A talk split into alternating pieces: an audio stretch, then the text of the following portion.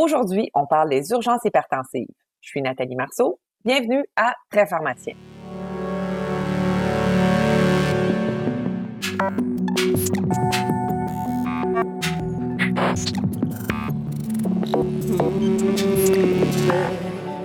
Bonjour chers auditeurs, ça me fait vraiment plaisir de vous retrouver aujourd'hui. Vous savez, l'hypertension touche plus de 1 milliard de personnes dans le monde et environ 25% de la population canadienne. Elle est d'ailleurs la cause la plus fréquente des visites médicales. Alors aujourd'hui, nous allons nous questionner sur les urgences hypertensives. Sont-elles fréquentes? Quels sont les facteurs de risque associés? Est-ce que les médicaments pour les traiter sont efficaces? Pour répondre à nos questions, nous recevons Marie-Ève Tourigny-Poirier, qui est pharmacienne au CHU de Québec, Université Laval. Bonjour Marie-Ève. Bonjour Nathalie. D'entrée de jeu, Marie-Ève, c'est quoi la définition d'une urgence hypertensive? Ce qu'il faut comprendre, en fait, c'est que euh, la définition des urgences hypertensives varie un peu d'un ouvrage à l'autre, d'une référence à l'autre. Par contre, ce qu'il y a consensus, c'est que c'est une augmentation aiguë, rapide et non contrôlée de la pression artérielle, avec des valeurs généralement qu'on qualifie se, se situer là, entre euh, des valeurs, des pressions qui sont supérieures à 180 sur 200, euh, sur 120, 130 mm de mercure le plus souvent. Puis c'est vraiment le caractère aigu, non contrôlé de cette augmentation de pression par rapport à une hypertension artérielle, par exemple, de base qui serait mal contrôlée, euh, qui vient euh, faire le risque, puis les risques de dommages qui sont associés avec les urgences hypertensives. Fait que je comprends que c'est une situation aiguë, c'est des valeurs qui sont quand même élevées. Mais comment on fait la différence entre une urgence hypertensive vraie, une urgence hypertensive qui serait, qu'on dirait, relative ou carrément une fausse urgence? C'est vraiment ces trois classes d'urgences hypertensives qu'on va bien décrire dans la littérature. Les urgences hypertensives qu'on dit véritables, c'est ce qu'en anglais on va appeler les hypertensive emergencies dans la littérature. C'est les urgences vraiment hypertensives qu'on craint. C'est celles qui non seulement ont des valeurs de pression qui sont très élevées, mais qui sont associées avec une nouvelle atteinte ou une détérioration euh, d'un organe cible. Fait qu'on parle alors là des, atteintes au niveau de, des yeux, du cerveau, du rein, des vaisseaux. Euh, du cœur qui peut être vraiment associé avec l'augmentation rapide de la pression. Et ça, ça va être nos urgences hypertensives qui sont véritables. C'est des urgences pour lesquelles il y a une menace réelle et euh, à court terme au pronostic vital pour lesquelles il faut intervenir de façon très rapidement. Par opposition, il y a les urgences hypertensives relatives qu'on appelle les urgences, les hypertensive urgencies en anglais, euh, si on lit un petit peu. c'est des urgences qui sont beaucoup plus fréquentes. On dit deux à trois fois plus communes. Par contre, la différence, c'est que bien qu'il y ait, dans ces cas-là, euh, des, des pressions qui sont très élevées, il n'y a pas d'atteinte d'organes cibles qui sont documentées. Donc, c'est peu associé ou moins associé à des complications à très court terme. Il va falloir avoir une prise en charge rapide de ces patients-là, mais il n'y a pas de menace vitale à très court terme. Puis la dernière classe dont tu m'as parlé, c'est les fausses urgences hypertensives. les fausses urgences hypertensives, c'est des augmentations rapides de pression, mais qui sont vraiment en lien avec un facteur déclencheur euh, autre que l'hypertension pure. Fait qu'on parle, par exemple, des attaques de panique, de la rétention urinaire, de la douleur. À ce moment-là, le traitement, c'est pas de gérer l'hypertension proprement dit, mais plutôt de gérer la cause. Ça ne demande pas de traitement antihypertenseur proprement dit. Mais en termes de symptômes, est-ce qu'il y a une différence entre une urgence hypertensive relative puis une urgence euh, hypertensive véritable? En fait, généralement, oui. C'est sûr que ça peut toujours un peu s'intercroiser. Les urgences hypertensives véritables, donc celles qu'on craint, bien souvent, c'est sûr que la présentation peut varier, souvent selon l'organe cible qui est atteint. En hein, fait que un patient qui aurait, par exemple, si on parle d'exemple d'organe cible atteint, peut-être euh, une insuffisance cardiaque décompensée ou quelque chose comme ça, bien, on pourrait s'attendre à ce qu'il se présente avec de la dyspnée, des douleurs thoraciques. C'est d'ailleurs les présentations qui sont les plus fréquentes. Puis les autres symptômes vont être en lien avec les autres organes cibles qui peuvent être atteints. Fait qu'on peut voir des déficits neurologiques, des syncopes ça peut faire partie des genres de choses. Dans les urgences hypertensives qu'on dit relatives, comme il n'y a pas d'atteinte d'organes cibles, généralement, ces poussées hypertensives-là ne sont pas nécessairement associées à des symptômes ou sont associées à des symptômes qui sont généralement légers et plus non spécifiques, si on pourrait dire. Ce qui est peut-être le plus rapporté ou le plus classique, c'est des céphalées, euh, de l'épistaxis, euh, des DRS, mais qui sont un peu atypiques, euh, de la dyspnée ou des étourdissements. C'est ce qu'on voit de façon peut-être plus générale. Donc, important quand même d'observer nos symptômes. C'est quoi les facteurs de risque?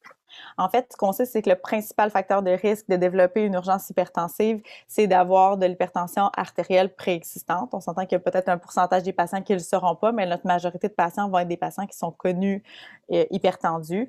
Euh, c'est aussi plus fréquent chez les hommes, les hommes plus âgés, donc on dit de plus de 60 ans, euh, et les Afro-Américains, donc une population globalement qui est aussi plus à risque d'être hypertendue.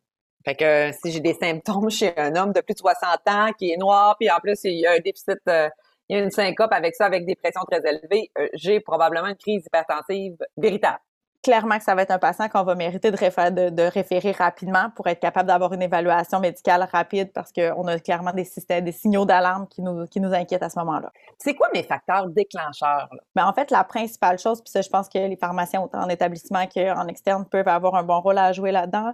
Euh, ce qui est bien documenté comme étant le principal, la principale cause, le principal facteur déclencheur des urgences hypertensives, c'est l'inobservance ou la non-adhésion à un traitement antihypertenseur qui était déjà en cours donc des arrêts brusques de médication. Fait que c'est le genre de choses qu'on peut être capable de, facilement euh, collaborer en fait dans l'investigation, puis ça nous peut nous, mettre à la puce à l'oreille de qu'est-ce qui se passe pour ces patients-là, que ça peut être des augmentations rapides de pression.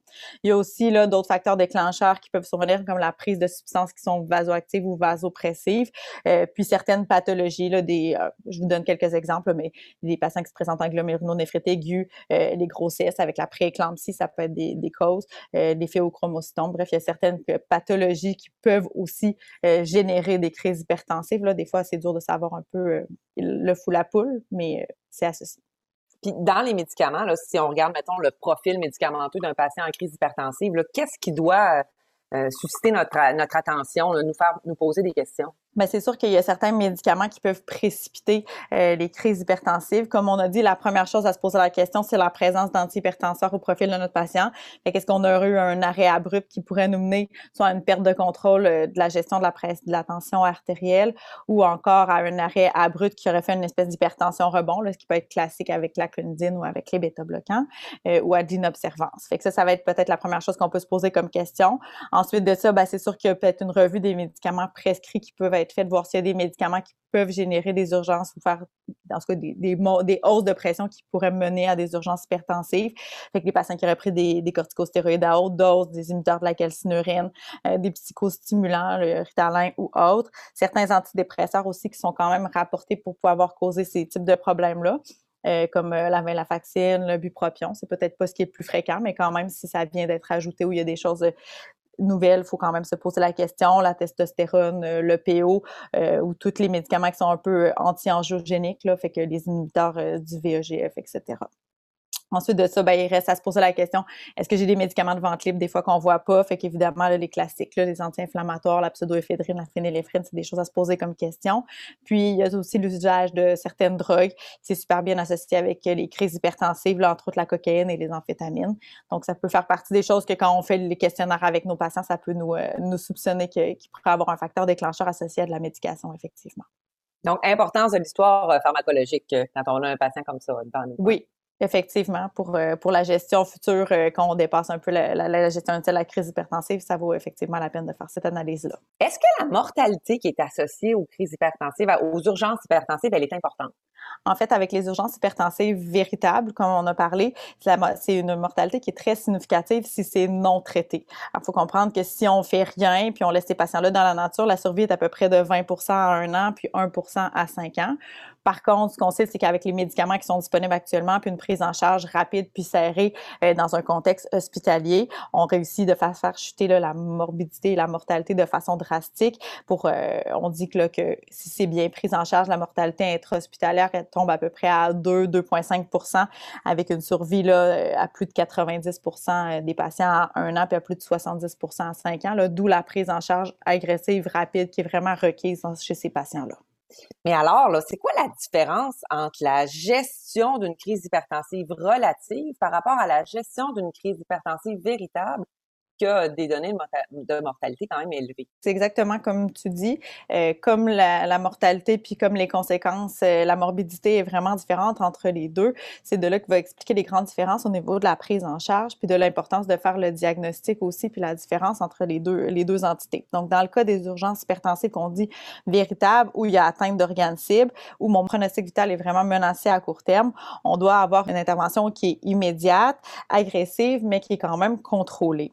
On parle d'une gestion de la, de la, pression qui se passe plus en termes de minutes, d'heures, euh, par lesquelles on va favoriser vraiment un traitement par voie intraveineuse avec un monitoring serré chez nos patients aux soins intensifs. Le fait vraiment une admission dans une unité de soins intensifs. Dans les urgences relatives, comme on a dit, il y a peu de complications qui sont associées à court terme. Donc, à ce moment-là, on va pouvoir avoir plus de tolérance et avoir un traitement qui est plus progressif. Donc, on parle plus d'un contrôle de la pression en termes d'heures, de jours, euh, avec une gestion euh, en fait, une gestion possible dans un contexte qui est ambulatoire. Donc, ambulatoire, on parle à la limite, ça pourrait être dans un bureau de médecin avec une observation de quelques heures, sinon ça peut être à l'urgence. Encore là, quand on reste quelques heures, puis après ça, les patients sont libérés. Par contre, il faut garder en tête que c'est des patients qui pourraient évoluer vers une urgence hypertensive euh, véritable si la prise en charge n'était pas suffisante. Donc, ils vont devoir avoir des suivis rapprochés, même si c'est en externe. Fait aux soins intensifs, là, à quel point il faut faire réduire notre tension artérielle rapidement dans l'urgence hypertensive réelle? En fait, c'est ça. Ce qu'on veut, euh, de façon générale, si on prend, là, si on a, on viendra peut-être aux exceptions, mais de façon générale, ce qu'on va viser chez nos patients qui sont en urgence hypertensive euh, véritable, c'est une diminution de la pression artérielle moyenne, hein, euh, donc de 20 à 25% euh, dans la demi-heure à l'heure suivant l'admission. Là, sur certaines références, ça pourrait être allé là, selon la, la sévérité de la présentation jusqu'à 2 à 3 heures, mais notre objectif initial, c'est cela. Puis après ça, ça va être de faire redescendre progressivement la pression artérielle. Donc, on dit que au bout de 2 à 6 heures, on pourrait souhaiter avoir une pression artérielle qui est autour de 160 sur 100. Puis après ça, viser dans les 24, 48 heures suivants une renormalisation là, euh, de la pression dans les cibles usuelles. Évidemment, si la clinique euh, fait que le patient le tolère bien puis qu'on n'a pas d'évidence de détérioration ou de signes euh, d'hypoperfusion ou d'hypotension. Il y a quand même certaines exceptions où on va vouloir, euh, c'est bien décrit, où on va avoir besoin de diminution plus rapide de la pression. Je vous donne quelques exemples, peut-être qui sont décrits ou qui sont classiques dans la littérature. Euh, quand les patients se présentent en urgence hypertensive avec une dissection euh, aiguë de la horte, à ce moment-là, ça va être des baisses beaucoup plus rapides qu'on va vouloir. Là, on dit des, des tensions systoliques qu'on veut en bas, être en bas de 110, 120 là, au bout de 10 à 15 minutes parce que là, on est vraiment dans une question de pronostic vital à très, très, très court terme qu'on veut régler. Euh, les AVC hémorragiques aussi, où est-ce qu'on pourrait baisser un petit peu plus rapidement la pression. Puis aussi chez les femmes enceintes ou qui ont des urgences hypertensives. Puis au contraire, il y a d'autres circonstances où est-ce qu'on va tolérer des pressions beaucoup plus élevées de façon plus prolongée. Euh, par exemple, les patients qui ont euh, des AVC qui sont ischémiques euh, avec une urgence hypertensive, donc avec des pressions très, très, très élevées, ben, c'est des patients où est-ce que le risque à l'hypoperfusion serait beaucoup plus important en raison de la zone d'ischémie, la zone de pénombre qui est créée là, au pourtour de l'ischémie cérébrale, qui est beaucoup plus sensible à l'hypoperfusion. Donc, chez ces patients-là, on va tolérer des, des pressions plus hautes avec des baisses beaucoup plus progressives de la pression. Donc, c'est sûr qu'il y a des conduites générales. Par contre, après ça, il faut s'adapter euh, selon l'atteinte d'organes type et la présentation clinique qu'on a. Oui, parce qu'on a quand même appris là, sur les bancs d'école qu'il y a des risques à faire baisser la tension artérielle trop agressivement. C'est quoi ces risques-là? Alors, comme tu dis, il y a effectivement des risques à faire baisser là, trop rapidement la pression euh, chez les patients qui sont en urgence hypertensive. Euh, si on se souvient des notions qu'on a déjà appris dans le passé, ce qu'il y a au niveau du cerveau, mais aussi au, niveau de d'autres organes euh, essentiels, ce qu'on appelle une courbe d'autorégulation de la perfusion, qui en fait un mécanisme d'adaptation physiologique qui permet d'avoir un maintien ou une stabilité euh, du débit de perfusion au niveau cérébral même s'il y a des variations de pression au niveau systémique. Puis chez les patients, à la différence des patients normaux tendus, les patients hypertendus, qui sont euh, en fait la majorité de nos patients, hein, comme on a dit, qui sont euh, nos patients qui ont des urgences hypertensives, sont majoritairement des hypertendus de base. Mais chez les patients hypertendus, ce qu'on sait, c'est que l'espèce de, fourchette pour laquelle euh, le, cerveau maintient sa perfusion. On dit que leur courbe d'autorégulation est déplacée vers la droite, si vous lisez un petit peu là-dessus. C'est-à-dire que la, fourchette de pression pour laquelle leur, leur cerveau devient normaux perfusés avec une perfusion stable, c'est pour des pressions artérielles systémiques qui sont beaucoup plus élevées que la population euh, normale. C'est vraiment un mécanisme qui s'est adapté à force d'être soumis à des pressions artérielles systémiques élevées. C'est ce qui permet en fait aux hypertendus euh, d'avoir des pressions élevées mais sans avoir d'édème cérébral.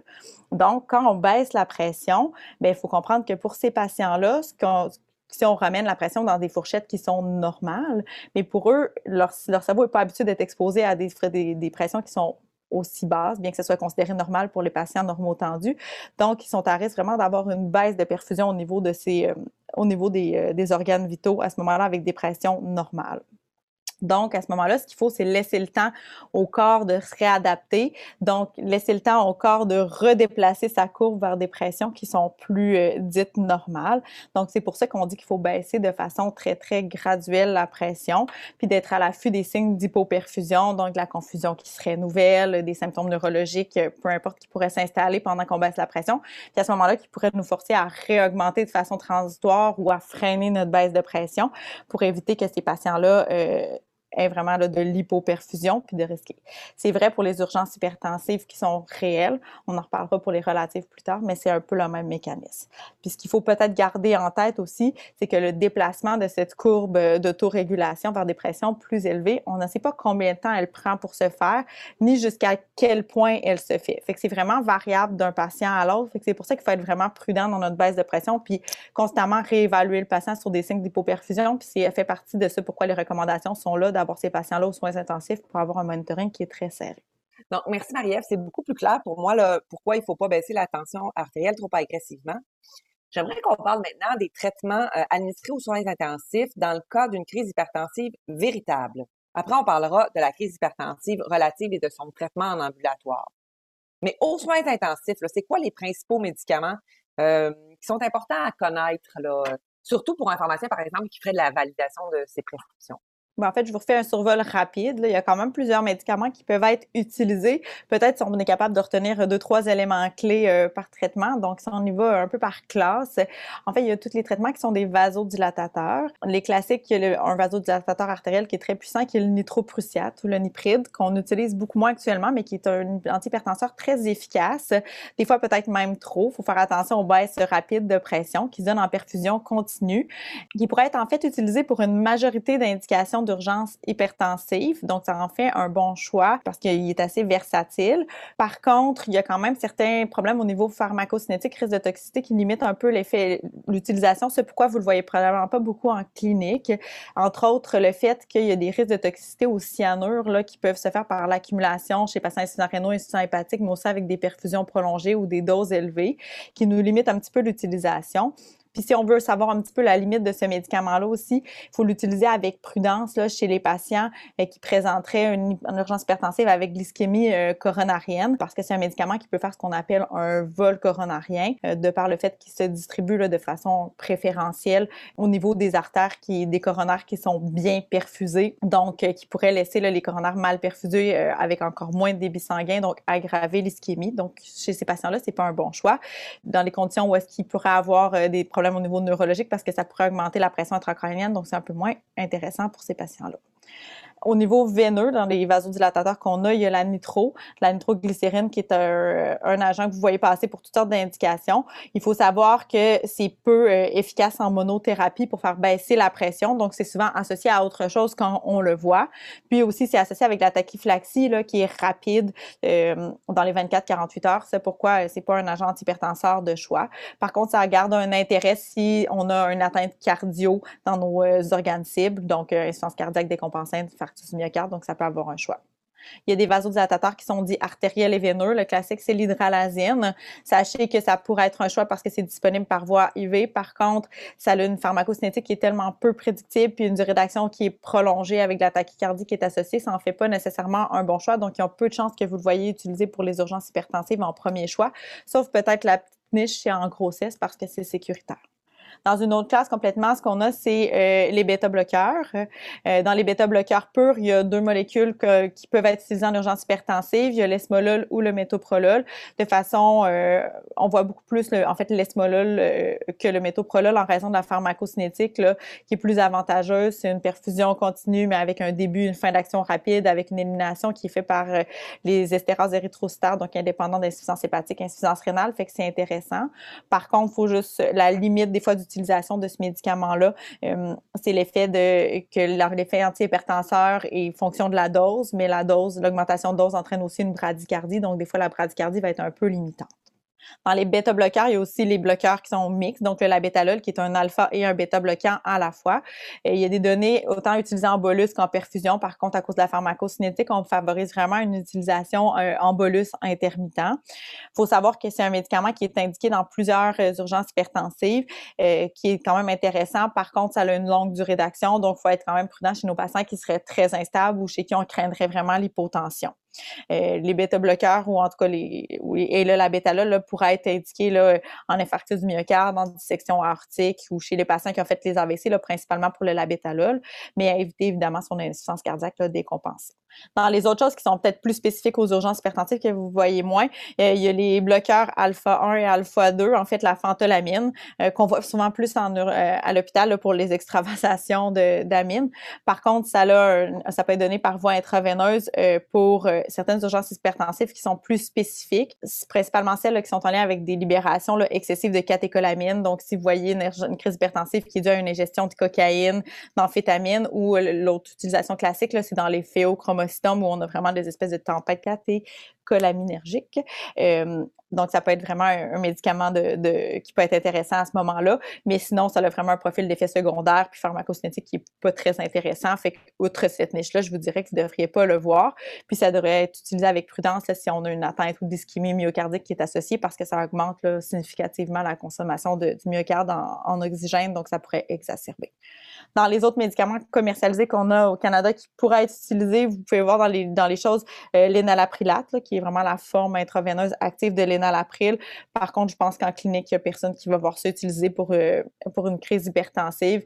Euh, ça a une durée d'action encore là qui est longue, les contre-indications des ISTA que vous voyez. Donc, euh, globalement, c'est pas notre molécule de choix. je vous glisse un petit petit mot peut-être parce que vous allez le voir en clinique. L'autre chose qu'on utilise beaucoup, nous on l'a dans le CHU en usage futur, c'est les BCC qui sont non d'hydropyridine, qui sont disponibles via programme d'accès spécial. Donc, on parle soit de la nicardipine ou de la clévidipine, euh, qui sont euh, qui sont dans plusieurs centres disponibles en usage futur. Euh, dans le fond, donc pour certains types d'urgence hypertensive. En fait, c'est très intéressant. C'est des vasodilatateurs qui sont artériels, mais qui incluent aussi une vasodilatation au niveau des coronaires, puis au niveau cérébral aussi, mais sans augmentation de la pression intracrânienne. Donc, ça a une belle niche là, pour les urgences hypertensives qui sont associées avec, entre autres, des AVC, ischémiques, hémorragiques. Donc, c'est peut-être la niche de ces médicaments-là. Il faut avoir l'utilisation, euh, ça va avec l'expérience de les utiliser, là, mais plusieurs centres les ont quand même euh, dans leur, euh, dans leur arsenal pour pouvoir utiliser en urgence hypertensive. Hmm. je comprends qu'on a plusieurs classes qu'on doit adapter en fonction des caractéristiques du patient. Exactement. Maintenant, y a-t-il un agent qui serait meilleur qu'un autre pour prévenir la mortalité, la, la, morbidité dont tu nous as parlé quand même un peu plus tôt? Ben, en fait, quand on regarde les études, il y a peu d'études comparatives entre les molécules. Il y en a certaines, mais quand on se rend compte, c'est que les différences observées sont dans l'atteinte des, de cibles de pression. Mais en fait, il n'y a pas vraiment de différence quand on regarde les, les outcomes ou les, évidences cliniques. Là. Fait que, en général, je vous dirais qu'il n'y a pas de molécule qui a démontré en urgence hypertensive peut être supérieure par rapport à une autre. Par contre, qu'on sait, c'est que pour certaines atteintes d'organes cibles, il y a des molécules qui vont être supérieures à une autre euh, en raison de la présentation. Puis là, il faut se fier un petit peu sur les lignes directrices selon l'atteinte qu'on a. Fait que par exemple, si vous avez un STEMI, ben on a probablement intérêt à utiliser de l'esmolol avec peut-être euh, de la nitro associée. Si on a une dissection aortique, ça, aortique, ça va prendre plutôt un bêta-bloqueur avec un vasodilatateur qu'on va associer dans un deuxième temps. Fait qu'il faut vraiment, c'est plutôt l'atteinte d'organes cibles, mais aussi les comorbidités du patient, les caractéristiques pharmacocinétiques des molécules, la disponibilité aussi. Hein, c'est pas dans tous les milieux qu'il y a toutes les molécules. Puis je dirais aussi ce qui est peut-être pas à négliger, c'est l'expérience clinique. Hein, c'est d'utiliser des molécules avec lesquelles les gens sont à l'aise parce qu'on a dit on veut pas de baisse trop rapide de la pression, on veut des baisses qui sont contrôlées, fait qu'il faut utiliser des agents avec lesquels on est capable de bien travailler. Une fois qu'on a bien travaillé, qu'on a fait baisser la tension artérielle de façon graduelle aux, valeurs qu'on souhaite, quand est-ce qu'on passe à la boîte Bien, en fait, on va essayer de passer notre, période un peu critique, de stabiliser notre patient, mais généralement, on dit que passer le premier 24 heures euh, chez nos patients ou dans les premiers 24 heures, on devrait transiter vers des, molécules qui sont plus longue action, euh, des fois euh, voilà, pour essayer de passer tranquillement notre patient, se fait limiter les hypotensions, puis de passer tranquillement notre patient euh, dans le but de, de le libérer éventuellement de l'hôpital, puis de, le ramener à l'étage. Donc, Marie-Ève, je comprends mieux maintenant le traitement euh, aux soins intensifs. Euh, j'aimerais qu'on parle du traitement de l'urgence hypertensive relative. Parce qu'en fait, il y a beaucoup de pharmaciens qui ont à gérer ces urgences hypertensives relatives, euh, qu'ils soient en clinique, externe, sur unité de soins, je pense aux pharmaciens communautaires également. Qu'est-ce que tu recommandes aux pharmaciens qui nous écoutent, qui auraient devant eux un patient avec une tension artérielle élevée? Ça serait quoi leur évaluation? Ça serait quoi la conduite? Ben, en fait, je pense qu'il y a deux choses. Premièrement, il faut faire la différence entre une hypertension chronique qui est mal contrôlée. Donc, si vous savez que vous avez un patient devant vous qui a des pressions à 180 sur 110, 120, chronique ou en tout cas soutenu depuis les derniers jours, qui a déjà fait l'évaluation, qui a déjà fait l'objet d'une évaluation médicale, puis pour lequel vous avez un, un mandat ou peu importe que vous savez que vous pouvez ajuster de la médication, mais je pense qu'il faut le faire. Puis à ce moment-là, c'est peut-être moins inquiétant si le patient n'a pas de nouveaux symptômes associés puis qui a déjà été évalué puis que vous avez une temporalité. Par contre, il faut être certain de ne pas se faire passer une urgence hypertensive, euh, principalement une urgence réelle. Donc, c'est sûr que si vous avez un patient que dont vous ne connaissez pas l'historique, qui, aurait, qui pourrait avoir une augmentation de pression euh, qui est subite euh, ou en tout cas de, de, durée inconnue, hein, vous ne savez pas depuis quand la pression est augmentée, puis qui est symptomatique, ben là, clairement, on a, on a, une, on a une référence, à, on a une indication à le référer euh, promptement. Mais en tout cas, de toute façon, peu importe si vous avez une augmentation de pression dont vous connaissez pas le, depuis quand c'est arrivé, ben c'est sûr que la première chose qu'on peut faire, c'est recontrôler la pression au bout de 20-30 minutes de repos parce que ça dit quand même, on, est quand même au courant qu'il y a une majorité de patients, ou en tout cas peut-être plus de 30% de patients qui pourraient baisser leur tension artérielle de 10-20 mm de mercure. Fait peut-être que juste ça va, va régler la question puis vous remettre dans des styles de pression qui sont un peu moins tannantes. Par contre, si vous restez avec des patients qui ont des pressions très élevées, donc 180 sur 2, 180, 200 sur 120, 130, ben, je pense que là, c'est un patient qui doit être évalué. Euh, pour faire l'objet, en fait, quand on parle d'évaluation, ce qu'on veut, c'est évaluer la présence euh, d'une atteinte d'organes cibles. C'est la clé de ce qu'on doit faire. Euh, donc, à ce moment-là, ben, c'est sûr qu'il faut, il faut référer le euh, le patient là, vers un médecin pour l'évaluation. Ça peut être fait si vous êtes à l'hôpital dans un contexte de clinique ambulatoire avec un suivi de courte durée. Un cabinet de médecin, peut-être, s'il y a les facilités possibles pour observer le patient ou sinon de le référer à l'urgence. Puis quand on parle d'évaluation, ben comme je vous ai dit, c'est de chercher des atteintes d'organes cibles. Donc, ça va mériter là, euh, un examen physique qui est orienté souvent selon les symptômes du patient, mais quand même généralement là, au moins un petit examen neurologique, une auscultation. Fait que souvent, on peut dire un bilan de base, euh, ce qui est recommandé là, si on n'a pas d'atteinte d'organes cibles propre, un peu pour aller à, la pêche, pour s'assurer qu'il n'y a pas d'atteinte d'organes cibles qu'on serait passé. Fait qu'une formule sanguine, des ions, urécréate, souvent un SMU pour s'assurer quand même qu'il n'y a pas dématuré ou de protéinurie. Puis on pourrait, euh, c'est souvent accompagné là, de, quand même d'un ECG puis de troponine pour s'assurer qu'on ne se fait rien passer là, au niveau cardiaque. Quand on est en présence d'une urgence hypertensive relative, c'est quoi nos cibles visées de diminution de la tension artérielle pour éviter l'hypoperfusion que tu nous as bien expliqué un peu plus tôt? Comme tu dis, euh, on est beaucoup plus craintif de l'hypoperfusion chez ces patients-là parce qu'il y a beaucoup moins d'urgence à traiter. Hein. Il y a moins de complications à court terme qui sont attendues chez ces patients-là. Euh, puis on sait que c'est aussi majoritairement, comme je le dis, des hypertendus chroniques. Donc on doit y aller de façon beaucoup plus préventive, beaucoup plus modérée dans la baisse de pression, comme il n'y a pas de menace au pronostic vital. C'est variable d'une référence à l'autre, mais peut-être ce qui pourrait être raisonnable, c'est peut-être une baisse de pression de 25% dans les premiers 24-48 heures, puis une normalisation graduelle, fait qu'un retour vers les cibles selon, les, comorbidités du patient, beaucoup plus progressive là, en termes de quelques jours, euh, voire euh, semaines chez ces patients-là. Ça va être quoi nos meilleures options thérapeutiques dans ces situations-là? En fait, ce qui est clair chez ces patients-là, c'est qu'on va vouloir les traiter per Il n'y a pas d'évidence, puis il n'y a pas de bénéfice à les traiter de façon intraveineuse. En fait, on a probablement beaucoup plus de risques à cause des baisses trop rapides de pression. Euh, à ce moment-là, il faut se poser quel agent on choisit.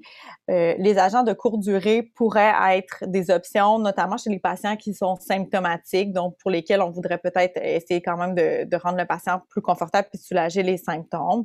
Donc, à ce moment-là, dans les options de, molécules courte action qu'on pourrait utiliser, il y a la clonidine, euh, le labetalol ou euh, le captopril qui pourraient être des options. Il n'y a pas d'études comparatives, mais ça reste des choix. Je sais que c'est pas une molécule qui est très qui est utilisée, mais sachez que la nifedipine là, à courte durée qui a déjà été donnée euh, croquable, perros, sublingual, c'est vraiment quelque chose qu'il faut éviter. Là, ça a vraiment été associé à des baisses imprévisibles de tension artérielle, euh, puis des événements cardiovasculaires. Fait que s'il y a une molécule qu'il faut se souvenir qu'on n'utilise pas, c'est celle-là.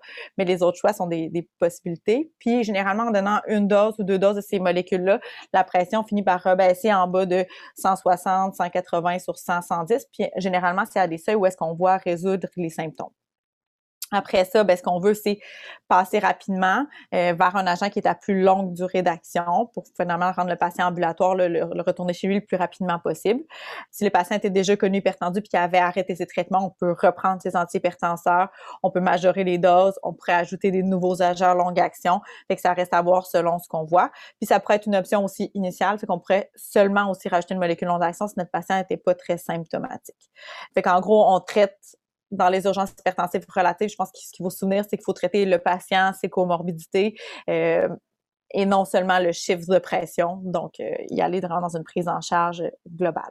Puis on utilise la pharmacothérapie, j'imagine, qui est déjà en place chez un patient hypertendu euh, connu.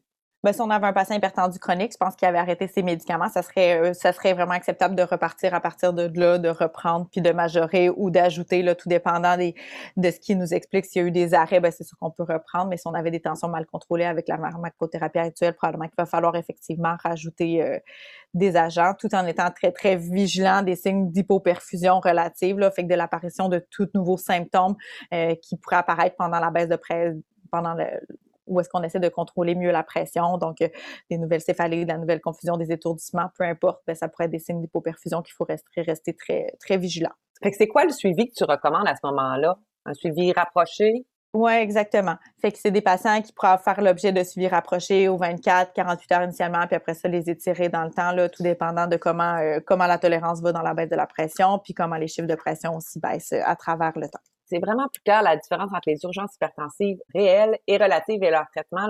C'est vraiment intéressant de bien pouvoir les catégoriser dans notre tête pour les auditeurs qui auraient envie de pousser plus loin, d'aller chercher plus, quelles seraient les références que tu nous recommandes? Ben, en fait, c'est sûr qu'on peut se référer aux différentes lignes directrices là, sur l'hypertension, les lignes directrices canadiennes. On a une nouvelle qui sont sorties en 2020, les européennes, les américaines. Je vous avoue, vous allez peut-être rester un peu sur votre appétit. Il y a des petits chapitres sur les urgences hypertensives, mais c'est assez bref.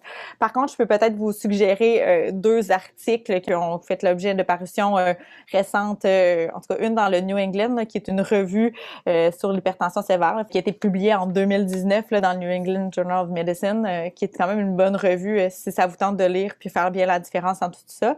Puis euh, des articles qui sont sortis, là, ça date un petit peu, mais comme les traitements ont peu évolué, là, vous comprenez que je vous parle pas de médicaments très récents, à travers le temps, s'il y en a qui sont plus intéressés à approfondir les traitements des urgences hypertensives véritables, dont on n'a pas abordé sommairement, il y a un, article en deux parties là, qui est publié, qui a été publié en 2009. Ça date un petit peu, mais c'est quand même encore bien fait dans le American Journal of Health System Pharmacy, euh, qui est intéressant, qui décrit bien les choix de traitement qu'on peut utiliser. Donc, euh, voilà, ça pourrait faire partie des recommandations que les gens pourraient aller lire.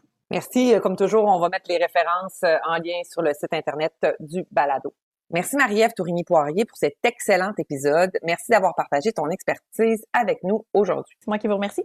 Et merci à vous, chers auditeurs, de vous être joints à nous aujourd'hui. Au prochain épisode, nous recevrons Mélanie Simard du CHUT Québec Université Laval pour parler de la prévention et du traitement des nausées et des vomissements.